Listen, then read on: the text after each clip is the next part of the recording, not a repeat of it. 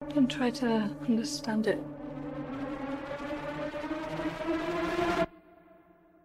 Feel it.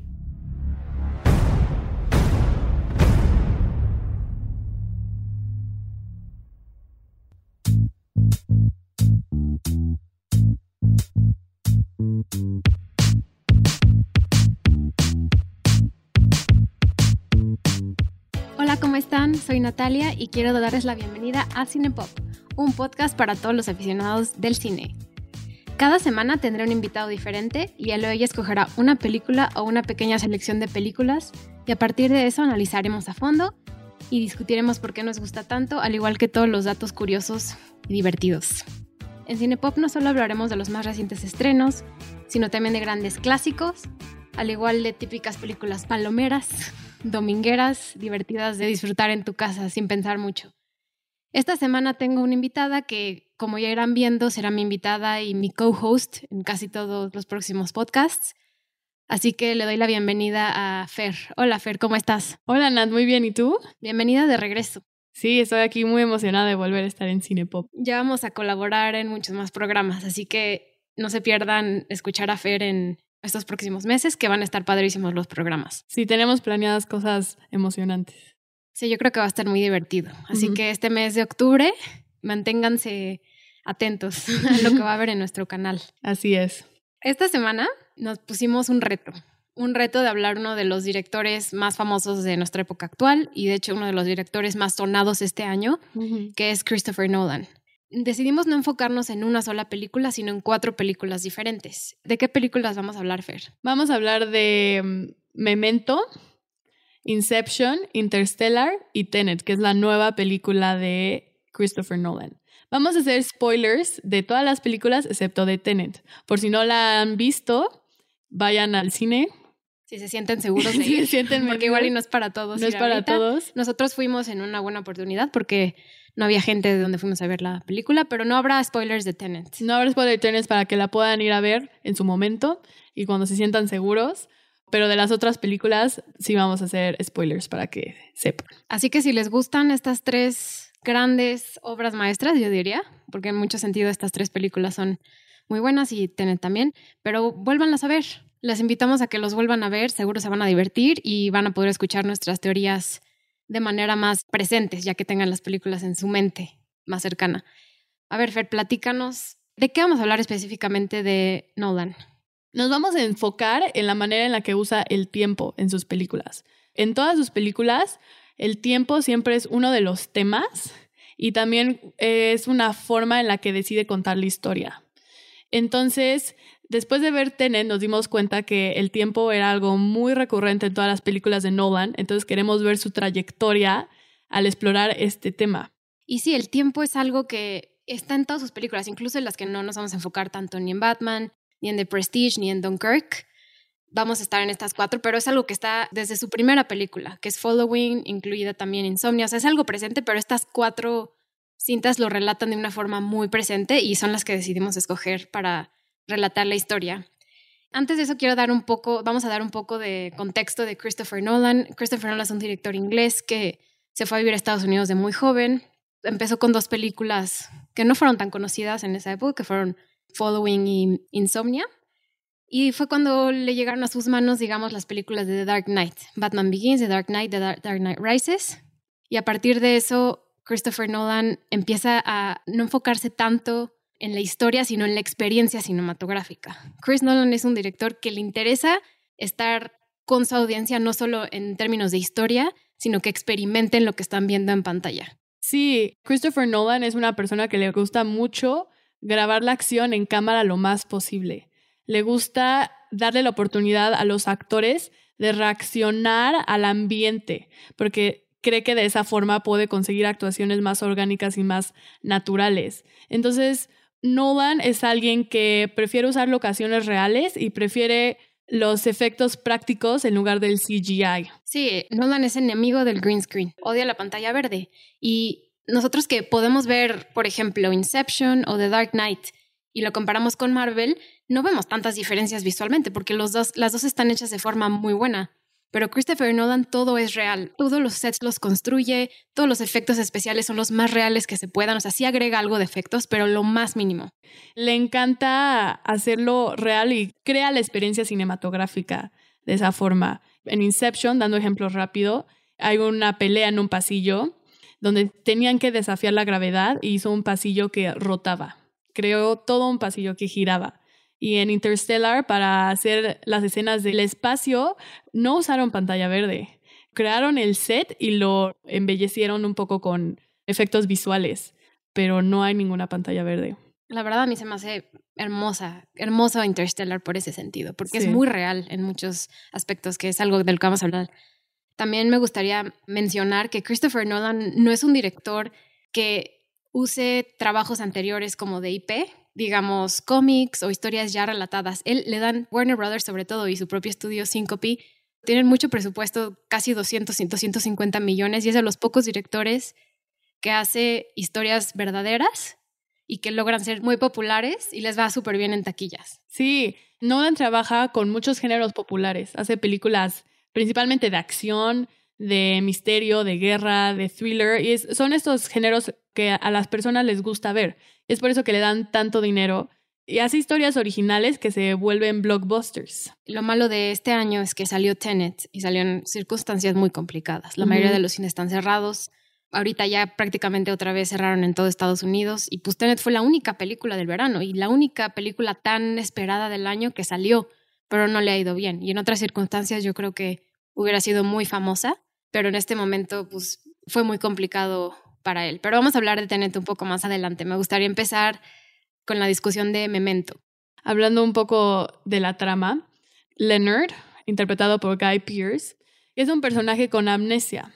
Entonces este personaje no puede crear memorias a corto plazo. Y lo interesante de esta película es la forma en la que decidió contarla, porque la estructura viene de la historia y Noda nos cuenta la historia del final al principio. Esto nos hace ponernos en, el, en los zapatos del personaje. Es decir, lo que el personaje no se acuerda, se nos es negado como audiencia esa misma información. ¿Y cómo relacionas tú esta historia que está contada al revés y la relación de Christopher Nolan con el tiempo? ¿Cómo quiere él que la audiencia perciba el tiempo? Pues esta película habla mucho sobre la memoria y sobre el tiempo y cómo se vinculan estos dos conceptos. La memoria es la manera en que nos acercamos al pasado y la memoria es la forma en la que percibimos el tiempo. Entonces, ¿qué pasa cuando no tenemos memoria y somos incapaces de crear nuevos recuerdos? Pues perdemos por completo la percepción del tiempo. Ya no sentimos el tiempo. Nos quedamos estáticos en, en la vida. Y es así que logramos un poco identificarnos con el personaje, porque nosotros como audiencia estamos viviendo lo mismo que él está viviendo, sin saber en qué orden están las cosas. Alguien que ve la película por primera vez, no sabes que está al revés. Cuando la empiezas a, a ver, no te das cuenta de eso hasta el final.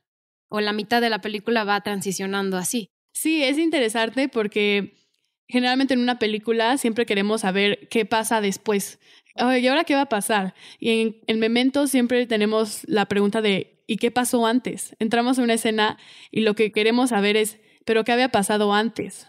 Y es una forma muy interesante de contar una, una historia y estamos completamente metidos en la mente subjetiva del protagonista, Leonard.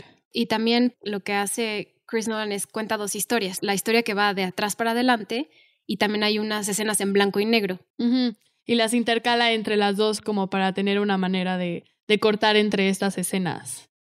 Cuando tú y yo estábamos planeando este podcast, nos dimos cuenta que habíamos escrito sobre Chris Nolan, de películas diferentes, tú de Memento y yo de Interstellar, y leí tu reseña de Memento y me encantó, se me hizo muy atinada. ¿Qué es lo que te llamó la atención? ¿Por qué escribiste este trabajo de Memento? ¿Qué fue lo que te gustó y lo que te llamó a, a escribir un relato? Principalmente es la estructura en la que está contada la historia. Nunca había visto una película que se contaba de atrás para adelante, que empieza con el final y termina con el principio. Y hacerlo de esa forma y que se entienda, porque puede ser muy confuso. Este, las películas de Nolan son películas que generalmente tienes que ver más de una vez, porque todas, absolutamente todas, tratan con temas bastante complejos.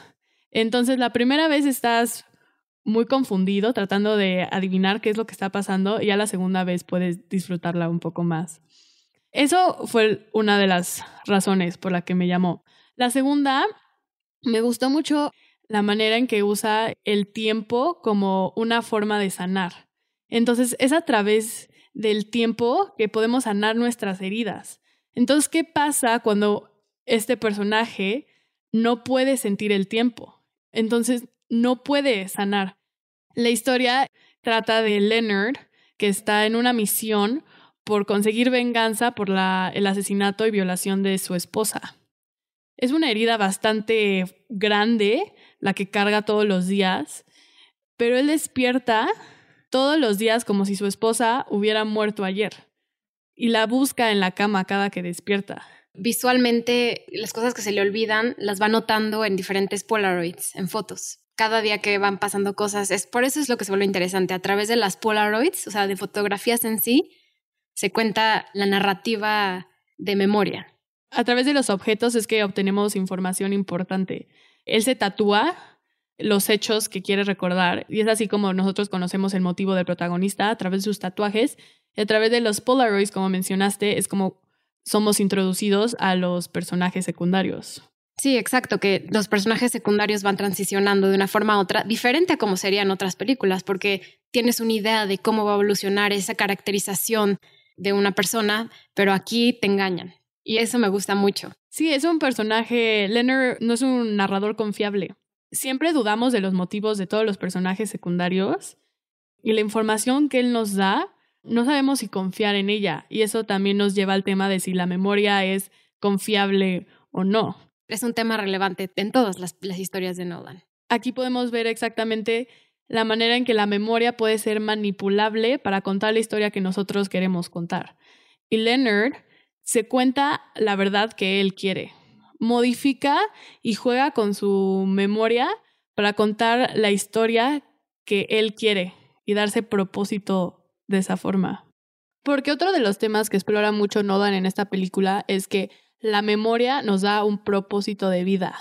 Si no podemos recordar, perdemos el propósito de nuestra vida. Y también la memoria nos da identidad. Y Leonard, el protagonista, no se aferra tanto a su memoria, sino a su identidad. Él quiere creer que, aunque ya no puede recordar las cosas, sus acciones todavía tienen significado. De hecho, una de las frases que más me gustan de la película es cuando él se dice que el mundo no desaparece cuando cierras los ojos. Es decir, que aunque él ya no pueda recordar, sus acciones todavía importan y todavía tienen significado y todavía puede tener un propósito y una razón por la cual despertarse todos los días. Y también vemos esa es la razón por la que continúa en su misión de venganza a pesar de ya haber encontrado al verdadero asesino y ya haberlo matado hace muchos años, eso es un spoiler, pero a pesar de ya haberlo matado hace muchos años, él continúa en busca de nuevos John G's y de nuevos supuestos asesinos de su esposa y se inventa pistas falsas para seguir en esta misión por la eternidad, porque él ya no tiene nada sin la venganza. Y aunque la historia esté muy exagerado, es una buena representación de lo que nosotros queremos creer. Exacto, es algo que hacemos nosotros todo el tiempo en nuestras vidas. Manipulamos nuestra memoria para contar la historia que más cómodo nos hace sentir y que más nos conviene. Sí, yo no, la había visto, la verdad era de las pocas películas que no había visto de, de Nolan y me fascinó y ya salió hace más de 20 años. Pero vale la pena hablarla ahorita con Tenet sobre todo, porque, bueno, lo, lo pasamos a la parte del final donde vamos a hablar de Tenet, pero está muy, muy vinculada en algunos temas con Tenet. Pues todas sus películas tienen un hilo conductor. Yo creo que todas estas películas que vamos a discutir lo llevaron a crear Tenet. Muestran su trayectoria. Sí, de acuerdo. Y esperamos que ahorita con Inception Interstellar llegamos a esta conclusión de cómo llegó a, a Tenet. Por último, al principio de la película estamos tan sumergidos en la mente de Leonard y crea una historia completamente subjetiva. Y es a lo largo de que progresa la historia que vamos saliendo un poco a poco de la mente de Leonard y podemos ver las cosas de manera más objetiva. Y empezamos a dudar de lo que nos cuenta Leonard, empezamos a dudar de sus memorias, de sus hechos, de las verdades que él se dice, y empezamos a dudar también de los motivos de los otros personajes. Y es hasta el final de la película que podemos separarnos de Leonard y ver, juzgar las cosas con nuestros propios ojos. Porque durante toda la película estamos completamente metidos en, el, en la subjetividad de la vida de Leonard. Más bien hay que meternos a explorar los sentimientos de la persona más que tratar de entenderlo de fuera. Lo que quiere Nolan es que nos metamos en la cabeza de Nolan, no que lo veamos necesariamente desde lejos. Sí, primero quiere que estemos completamente metidos y luego que nos alejemos del personaje. Sí, es muy buena película. Bastante buena. ¿Quieres que cambiemos a Inception? Va. Pues Inception salió ya hace 10 años. Fue una de las películas más taquilleras del 2010. Recibió muchísimas nominaciones, incluida Mejor Película, en los premios de la Academia de 2011. Y yo creo que Inception, no sé tú qué opinas, Inception ya es parte de la cultura popular. Sí. O sea, era una palabra que existía antes, pero la forma en la que está hecho A Dream Within a Dream y lo de Inception ya es así como es parte de, digamos, de nuestro lenguaje y de la economía cultural, gracias a Christopher Nolan. No me quiero meter tanto en la trama porque es compleja y si ya la conocen, los invito a volverla a ver para que escuchen esto y, vean cómo se relaciona el tiempo. Así como parecido a Memento, tiene cosas muy interesantes de relación de tiempo y memoria, de igual forma que de con los sueños, que es un tema también que Nolan usa en prácticamente todas sus películas, la de los sueños. Solo para resumir, sabemos que en la película Leonardo DiCaprio, que personifica a Cobb, es un, un espía, un contractor, alguien que lo buscan para meterse a los sueños de las personas y robarse ideas de los sueños o en este caso implementar ideas. Y lo contrata un businessman japonés interpretado por Ken Watanabe, que interpreta a Saito, Saro, Seiro, Seiro. Seiro. Estoy confundiendo con el nombre de otros personajes. Y Seiro quiere que Leonardo DiCaprio y su equipo le metan la idea a uno de sus contrincantes de negocios, le metan la idea de que rompa la empresa de su padre. Su padre acaba de morir y tiene que romper su empresa para que a Seiro le empiece a ir mejor en la industria energética que es en la que trabaja. Y pues bueno, en la primera parte de la película vemos reclutamientos, vemos a Arthur interpretado por Joseph Gordon-Levitt, Vemos a Ariadne, que es interpretada por Ellen Page, y empezamos a conocer a la esposa, que es interpretada por Marion Cotillard, que es Mal. Y nos vamos enterando que Mal murió, no sabemos cómo, pero sí, ella se manifiesta muchas veces en el subconsciente de Cobb, en los sueños, que los sueños son colectivos, que son colectivos para hacer estas extracciones o implementaciones de ideas dentro de los sueños. El final de Inception es de las cosas que más ha llamado la atención y de los que más están puestos a interpretar. Sí, hasta 10 años después de que haya salido esta película, seguimos discutiendo sobre qué significa el final, porque um, Cove, el personaje, usa un tótem que es un objeto que le ayuda a distinguir entre la realidad y el sueño, porque llega un punto donde se vuelve muy difícil poder identificar qué es un sueño y qué es la realidad. Es una línea muy delgada y borrosa. Entonces este tótem le ayuda a mantenerse centrado en la realidad.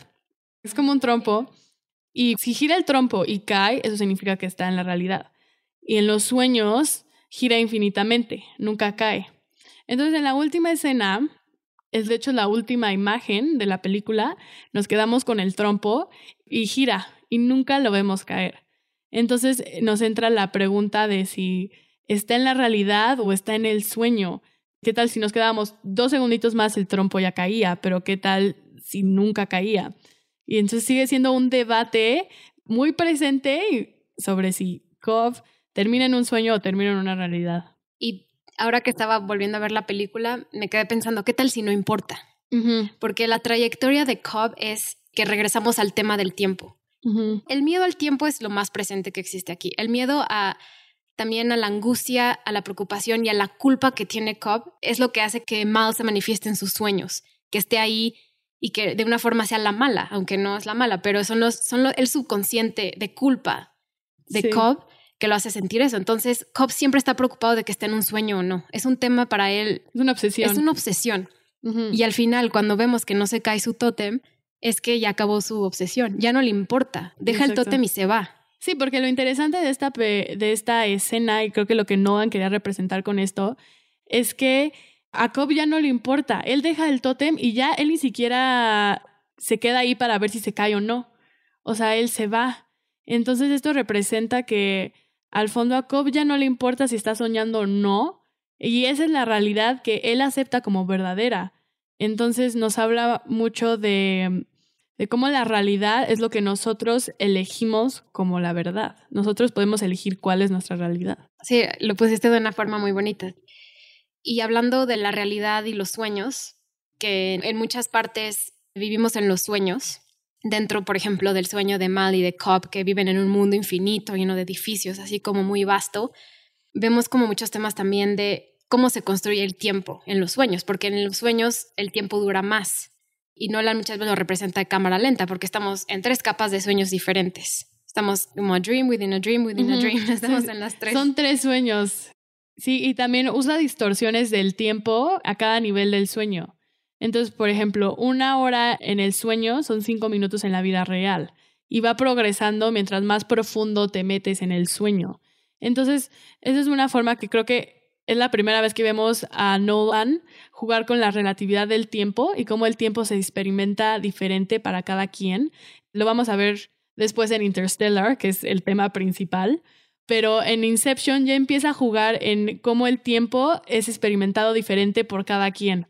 Entonces, a cada nivel de sueño, el tiempo es, es diferente, dura menos o más, y va intercalando entre estas escenas. No sé si te creó esta sensación, pero cuando yo estaba viendo el final de la película y Nola nos intercala entre cada nivel del sueño, en el sueño donde están en la camioneta y se van a lanzar al agua, yo sentí que eso duró una eternidad y hasta usa cámara lenta para representarlo. Es una eternidad lo que tarda la camioneta en caer al agua. Y al mismo tiempo, en otros sueños, están pasando muchísimas cosas, pero un montón de cosas. Parece como que esos segundos que tarda en caer la camioneta al agua, en otros sueños son horas. Y es muy interesante cómo juega con eso. Sí, y yo creo que su, la preocupación de Nolan, de Nolan principal es la necesidad de los humanos de negar que pasa el tiempo. Y estos sueños representan la prolongación de la vida. Pero al fin y al cabo esto va a terminar un día. Aunque prolonguemos todo a través de los sueños y prolonguemos el tiempo, la vida se va a acabar. Y es por eso que vemos que vive en un mundo con Mal, este Cobb, Leonardo DiCaprio, con Marion Cotillard, viven ahí indefinitivamente años y años y años y hasta que él dice, quiero ver a mis hijos, quiero salir de esta realidad. Y él mismo se sale porque sabe que no puede prolongar la vida para siempre. No van jugar mucho con, con la ansiedad de que el tiempo se acaba, pero también representa el peligro del tiempo infinito. Y es representado con el limbo, donde quedan atorados Mal y Cobb, como hace ratito mencionaste, y nos da a entender que el tiempo solo es valioso cuando tiene una expiración. El tiempo infinito es sinónimo de la muerte. Creo que al final los personajes están más aterrados del tiempo infinito y el tiempo que nunca acaba a que sí acabe, a lo efímero del tiempo. O sea, queda más miedo que el tiempo acabe o que el tiempo nunca acabe. Fisher, que es el personaje interpretado por Cillian Murphy, que es el hijo del, del magnate de esta compañía energética, está en el sueño, lo mete en este sueño inducido que él no quiere estar y le preguntan cosas de su padre y él en su propia memoria no sabe lo que se acuerda o lo que no. Entonces es muy interesante también cómo interpretamos nuestra propia memoria, que es lo mismo de Memento, cómo interpretamos esa memoria y cómo lo proyectamos sin darnos cuenta, cómo nuestro subconsciente nos dice cosas que no necesariamente sabemos, porque también cuando entran a la primera capa del sueño, donde empieza a haber muchísimos tiros y gente protegiendo a este personaje de Fisher, también vemos que él se protege de su familia y de su papá y de la muerte de su madre. Todo eso lo protege y su mente está con eso. O sea, todo lo que vivió lo tiene presente incluso en este sueño inducido al que lo meten para sacarle la información al principio, hacerle aparentar eso y luego meterle la, la idea de que su padre quería que separara la empresa, lo cual no es verdad. Sí, exacto, porque lo que Noah nos quiere decir con esta película es que en los sueños son donde somos más vulnerables porque es en los sueños donde tenemos todas nuestras ideas y todos nuestros pensamientos expuestos. No podemos ocultar nada, no podemos esconder nada en los sueños. Somos nuestro subconsciente en su máximo esplendor y nuestras ideas y nuestros pensamientos completas desnudas.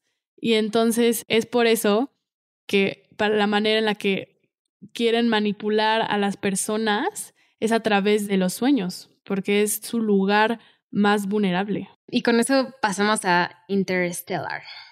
Interstellar se vuelve a una historia más compleja. Sí.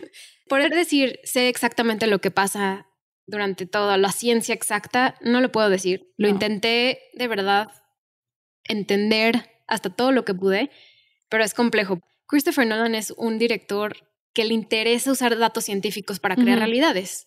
Sí. Necesitamos la ciencia para enseñarnos lo que es real de nuestro mundo, o lo que nos hace entender nuestros alrededores, pero a Christopher Nolan esto le interesa mucho y en Interstellar nos empezamos a dar cuenta que también el tema del tiempo es no solo de a nivel personal de los humanos y nuestras angustias del tiempo, sino a nivel más global, que no nos queda mucho tiempo en la Tierra y que los humanos estamos todos en este reloj que algún día se acabará si seguimos explotando recursos. O sea, el cambio climático empieza a estar presente en Interstellar. Plantea un mundo apocalíptico donde el fin del mundo está muy cerca. Ya puedes contar cuánto tiempo queda. Y bueno, el tiempo en esta película es el antagonista. Sí, Es, es el enemigo. es el enemigo, el tiempo, que de una manera u otra siempre llega a su fin. No podemos escapar del tiempo. Va a acabar, es efímero.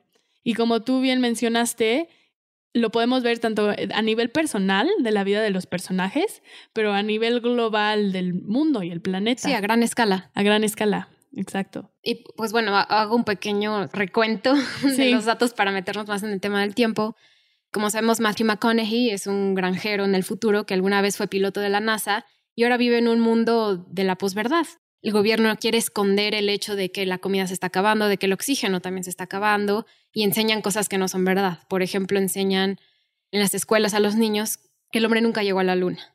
Entonces es la negación de hechos históricos, que es muy presente en el mundo actual. Vivimos en un mundo de la posverdad, donde muchos líderes del mundo niegan la realidad e inventan sus propias cosas, sus propias verdades y sus propios hechos, lo cual ya no son hechos. Pero bueno, ese, eh, meternos a lo que es verdad y lo que no es complicado, pero digamos en un mundo de posverdad.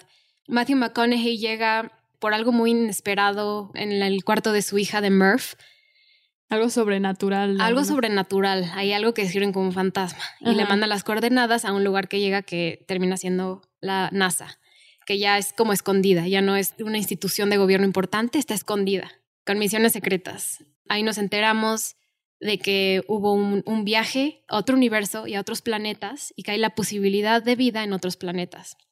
Para no hacerlo tanto largo, Matthew McConaughey toma la decisión de dejar a su familia e ir a explorar la posibilidad de llevar a las personas de la Tierra a esta galaxia que está a muchos, muchos, muchos años, tiempo, o sea, todo de distancia de donde él vive. Sí, es aquí cuando explora a profundidad el tema de la relatividad del tiempo. Cómo cada quien experimenta el tiempo de manera distinta. Entonces, en el espacio, el tiempo pasa diferente. Mientras más cerca estés de una fuerza gravitacional, más lento es el tiempo. Y toda la validez científica fue dada por Kip Thorne, que es un físico ganador del premio Nobel que colaboró en esta película para que tenga pues validez científica, decirlo así. Claro, o sea, porque vemos un wormhole o un hoyo de gusano, como sería en Sí.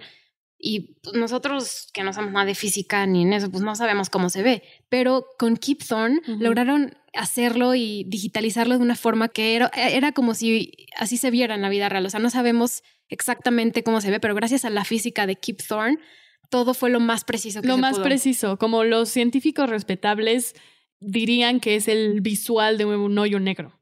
Así se vería. El final de la película, ahorita hablamos de eso, pero es en términos científicos, ya es mucha especulación.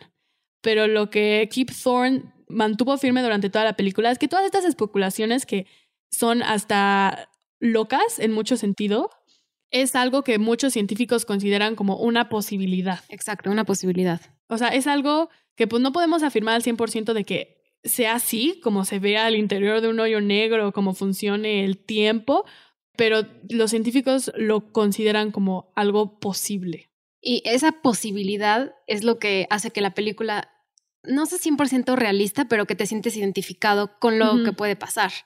Cuando entran Matthew McConaughey y Anne Hathaway, que es el personaje de Brandt, que es otra de las astronautas que van con ellos, deciden entrar a un planeta donde uno del crew anterior llegó ahí, pero lamentablemente no fallecieron las personas en ese equipo. Entonces van a ese planeta para recolectar información si ese planeta es habitable o no. Esa escena que llegan a este planeta me parece muy buena, muy interesante porque es una historia dentro de una historia. Es una escena de como 10, 15 minutos Podría funcionar como un cortometraje. funcionaría de una forma increíble. Es mi escena favorita, igual y de Sí. casi todas las películas que he visto. Me fascina. Sabemos que van a, a entrar a este planeta donde cada hora que estén ahí son siete años en la Tierra. Entonces es de nuevo este miedo a, de particular Matthew McConaughey. Sus hijos van a tener por lo menos siete años más o depende cuánto tiempo estén en ese planeta. Van a envejecer y él se va a quedar ahí. Entran y es un planeta lleno de agua, lo cual es algo que Christopher Nolan usa mucho, la representación del agua como símbolo de la infinidad del tiempo y la relación de los humanos con entender qué es el tiempo. O sea, el agua es el tiempo en muchas de sus escenas. Igual en Inception lo vemos muy seguido. En Inception vemos como Mal y Cobb están en este mundo gigante lleno de aguas. Entonces, esta agua representa como el miedo al tiempo, yo creo.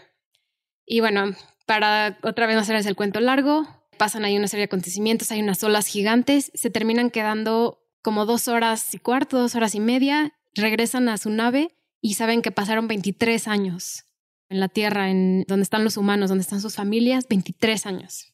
Algo muy interesante de, de esa secuencia cuando están en el planeta es la música que Sí. crea Hans Zimmer. Crea un reloj y constantemente escuchamos el TikTok de un reloj y crea muchísima ansiedad y muchísima tensión. Nos está recordando a cada milisegundo que el tiempo se les está acabando y cada segundo le va a costar, porque cada segundo son meses, incluso años que no está con su familia. Estaba leyendo que 1.25 segundos es un día. Un día. Entonces, cada vez que hace TikTok es un día que va pasando. Entonces, ya que lo consideras, dices, uy, es Sí. súper fuerte como la música. sí, crea muchísima ansiedad esa escena. Cada tic es un día que ya perdido. Algo que es, yo creo que la historia más relevante es la historia de, de Matthew McConaughey, de Cooper con su hija Murph. Cuando terminan de estar en este planeta, regresan a la nave y Murph ya tiene la misma edad que su papá. Esa escena te rompe el corazón. vemos a Cooper viendo todos los mensajes de todos los años que se acumularon y a mí se me hace buenísima. Me encanta Matthew McConaughey y se me hace un gran, gran actor. Y eso que antes decía como, sí, Matthew McConaughey, pero a partir de eso tengo otro respeto hacia él. Creo que esa escena es una de las mejores actuaciones que he visto en mi vida. Se nota cómo está destrozado y la cámara se queda fija en él, porque es lo que nos importa en ese momento. Su reacción es lo relevante, su impotencia de haber perdido tantos años al lado de su hija. Y eso es lo que nos lleva a otro tema que explora mucho Nolan en, este, en esta película, es cómo vincula el tiempo con el amor y cómo el paso del tiempo es la realización de nuestra propia muerte y de las personas que amamos. El tiempo y el amor convergen en un sentimiento de, de pérdida y de dolor, porque es la realización de que algún día nos vamos a morir, igual las personas que amamos. Sí, porque Matthew McConaughey toma la decisión de quedarse en la Tierra con la gente que ama, o sea, sus hijos, o salvarle la vida a los hijos y a los hijos de sus hijos. Esta decisión es lo más difícil que puede hacer y Murph no se lo perdona. Y Murph se lo perdona hasta que tienen la misma edad y ella descubre a través de mucha ciencia de la que hablamos antes y a lo mejor pueden ser seres extraterrestres o humanos en el futuro, saben cómo mandar el mensaje de Cooper a. Murph en tiempos paralelos. Ahí, la verdad, prefiero no meterme tanto en los temas, Sí. pero Murph logra perdonar a su papá cuando ella se da cuenta de cómo ella puede también salvar a la humanidad.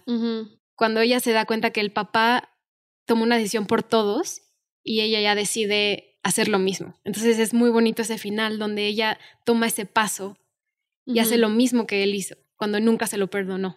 Habla mucho de la supervivencia humana esa película también y cómo nos aferramos a seguir viviendo, incluso cuando un mundo se está destrozando, cómo el humano se aferra a, le vamos a hacer como se tenga que hacer, pero el humano no se extingue y vamos a vivir. Igual la memoria, la memoria es lo que Sí. nos mantiene, la memoria del cariño y del amor, porque sabemos que Anne Hathaway tiene una línea que dice el amor trasciende espacio y tiempo. Sí, es una de las frases más icónicas de esta película porque le ponen mucho peso e importancia al amor. La describen como la fuerza más poderosa de todo el universo. Al final sabemos que gracias a Matthew McConaughey y Anne Hathaway, a Brand, encuentran un planeta. Sí. Nos estamos saltando algunas partes, pero es nada más para meternos más en el tema del tiempo. Descubren este planeta, dónde vivir y dónde salvar a la raza humana y Coop llega a ver a su hija por una última vez. Sí, esta última secuencia, cuando están en el hoyo negro, puede ser bastante confusa. Yo la primera vez que la vi, honestamente dije, qué jalada. dije, esto es una jaladota, porque la primera parte de la película es muy científica y como que sientes que estás viendo una película muy válida. Y en el último, este, te sientes ya que te sacaron una jaladota y que te cambiaron la jugada en, en unos segundos. Sí, parecen dos películas diferentes. Sí, exacto. Pero esta última vez que la vi, me dejé un poco llevar y tratar de entenderlo y creo que descubrí cosas muy interesantes. Yo creo que lo que Nolan quiso representar en esta secuencia del hoyo negro es cómo se vería el tiempo si fuera una dimensión física. Entonces, el hoyo negro es el tiempo en dimensión física. Es en este hoyo negro no existe el tiempo lineal. Es decir, todos los momentos están presentes a la vez. Tienes acceso a infinitos momentos del tiempo.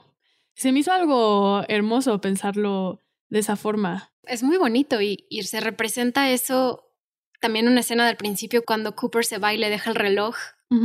Entonces, este símbolo de descubrimiento de cómo puede subir la humanidad es un reloj en sí, o sea, el tiempo en sí es la respuesta.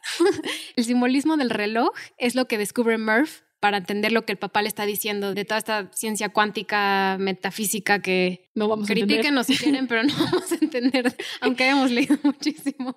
Sí, habla mucho también sobre cómo en la Tierra somos presos al tiempo en el sentido Ujú. que solo podemos experimentar un momento a la vez, o sea, solo podemos Claro. estar en el presente y ya. Pero ¿cuál sería la otra posibilidad? ¿Cómo se vería si podríamos vivir muchos momentos a la vez? Y eso es lo que Nolan nos quiere representar en el hoyo negro. Y es un concepto muy confuso de entender. Y yo creo que por eso, como la primera vez que lo vi, dije que jaladota, porque es súper complicado de entender. Pero si te dejas llevar por esa parte mágica y sobrenatural que se vincula con la ciencia, porque la ciencia, de hecho hay una frase que dice Murph cuando es chiquita, la ciencia se trata de admitir lo que no sabemos. Entonces la ciencia va mucho de la mano de decir, pues no sé, pero quiero averiguarlo. Es mucho de admitir que no sabemos. Y entonces me dejé llevar por ese sentimiento al ver la última escena. Entonces dije, pues no lo sé, o sea, no, yo no puedo afirmar cómo es un hoyo negro, cómo funciona el tiempo. ¿Qué tal si es, así es? Sí, y es mucho de fe, pero no necesariamente fe de la que pensamos religiosa, pero fe al amor y a dejarte llevar por tus sentimientos, sino necesariamente por lo que estás viviendo en ese momento. Y es lo que siempre dice Nolan, no lo intentes entender, Ujú. siéntelo. Siéntelo, que es la frase de la nueva, la siguiente Eh, película. Es la frase, con eso nos saltamos a... mm, Bueno, primero antes que eso, nada más quiero decir que mm, acabamos en que Murphy es grande y gracias a ella, gracias a que su papá le mandó a través de varias de dimensiones del tiempo, le mandó la respuesta para sacar a los humanos al nuevo planeta, es por eso que la humanidad se salva. Cuando se reúne otra vez Cooper con la humanidad, su hija ya es una viejita en, De muchos años. sí, en su cama de muerte. Y él sigue en la misma edad. Esa escena se me hace súper triste también. Sí. Es, imagínate. ya. Sí, es muy fuerte cuando le dice ella, los papás no deben ver a los hijos morir. Ujú. Y entonces él se va y se queda con toda su familia y toda la gente que la quiere, pero él se va a una construcción de su casa, donde empezó todo, donde empezó su familia.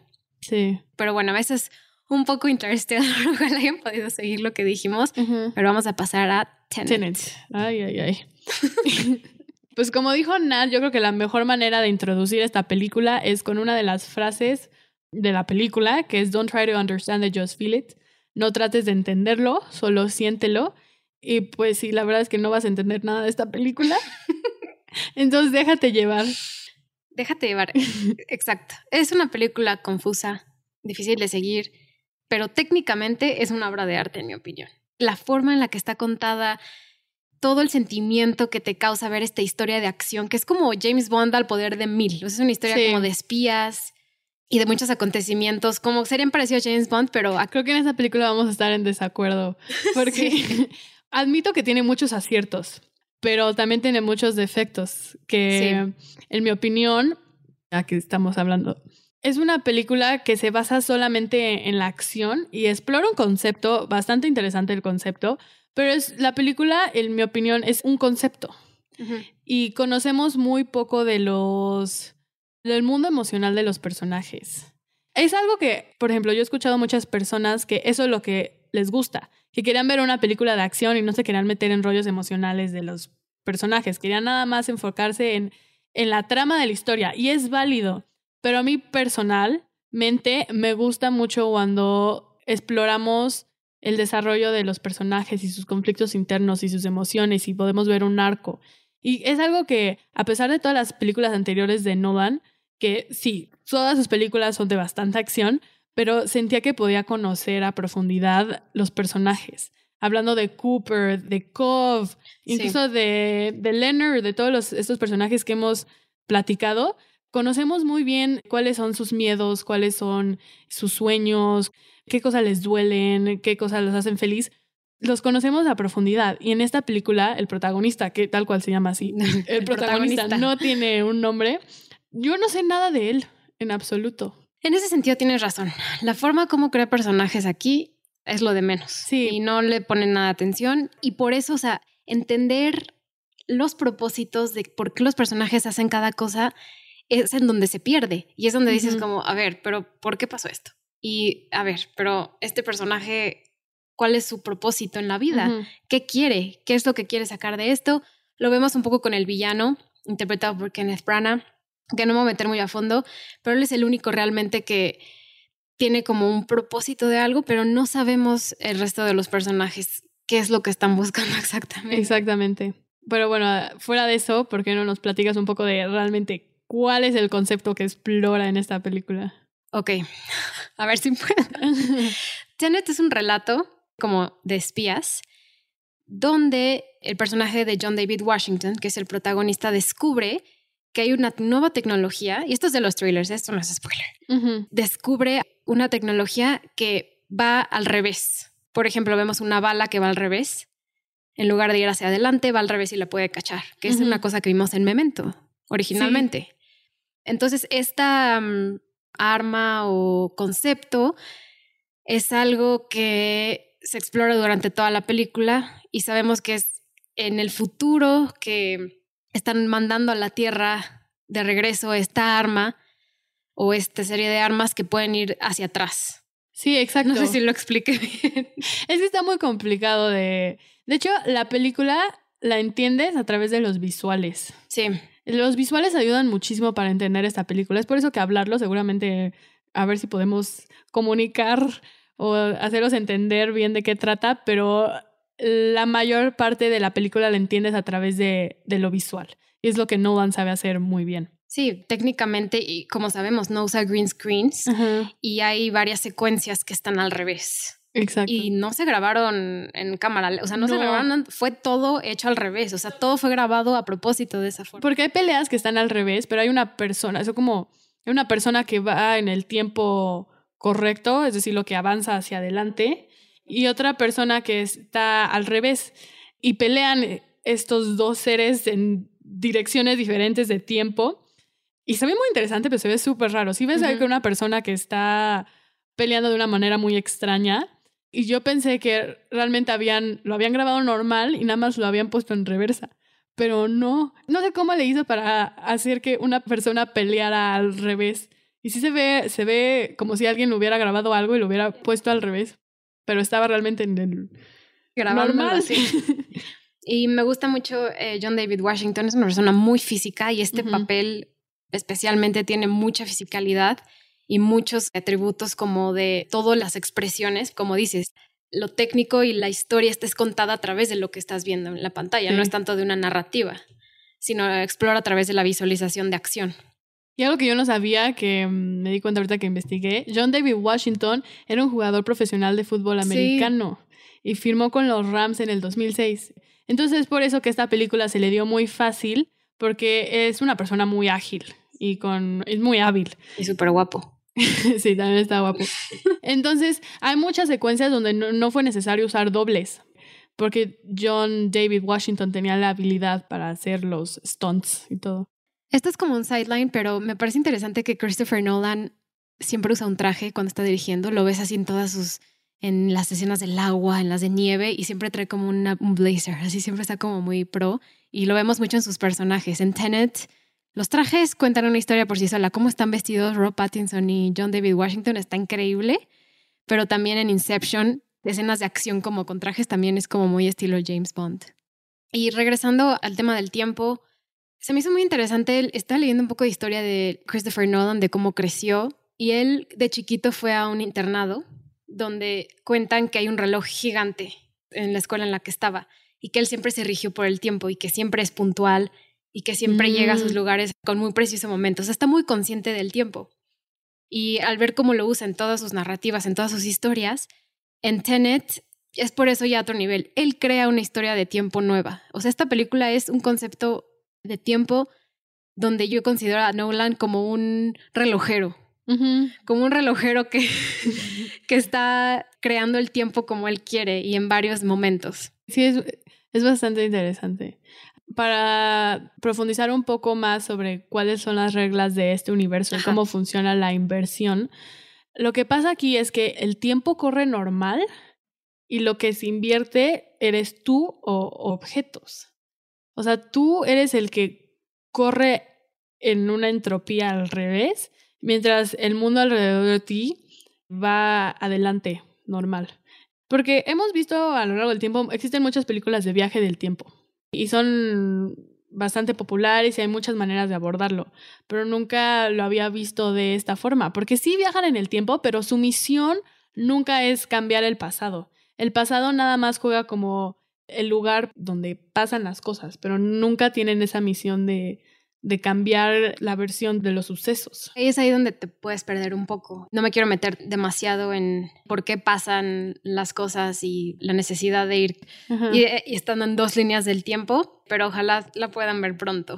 Sí, exacto. Hay cierto punto que si tu versión de que está va hacia adelante y la que va hacia atrás se ponen en contacto, se Es algo malo. No es puede algo- pasar. No puede pasar, o sea, no puedes llegar a un punto donde están juntas esas dos esas dos líneas del tiempo. Sí. Tenet, el nombre es el mismo al revés, es Ten y Ten. Sí. Hay muchas cosas que se tienen que mm, visualizar. Entonces, recuerden que cuando estén viendo a Christopher Nolan, no traten de entenderlo, siéntanlo. Siéntanlo. Pues bueno, Fer, muchas gracias por grabar este programa que. Fue ambicioso, pero espero hayamos llegado a buenas conclusiones y creo que fue una buena plática. Sí, espero hayan podido entender la manera en que Christopher Nolan juega con el tiempo en sus películas y cómo lo ha explorado de muchos diferentes ángulos. Uno de los directores más taquilleros, pero también interesantes que existen en estos días. Vale la pena. Vale la pena. Pues bueno, la próxima semana, ¿de qué película estaremos hablando, Fer? La próxima semana tenemos nuestro Halloween special y vamos a hablar de Midsommar, una película traumática. Véanla para poder ponerse al corriente y ver Midsommar y luego escuchar a nosotros hablar de, de ella. Sí, porque también haremos spoilers, entonces mejor véanla. Pues bueno, Fer, muchas gracias por esta plática y nos vemos hasta la próxima. Nos vemos la próxima semana. Bye. Bye. Este programa fue conducido por Natalia Molina y Fernanda Molina, producido por Natalia Molina e investigación Fernanda Molina y Natalia Molina y edición Rosario Añón Suárez.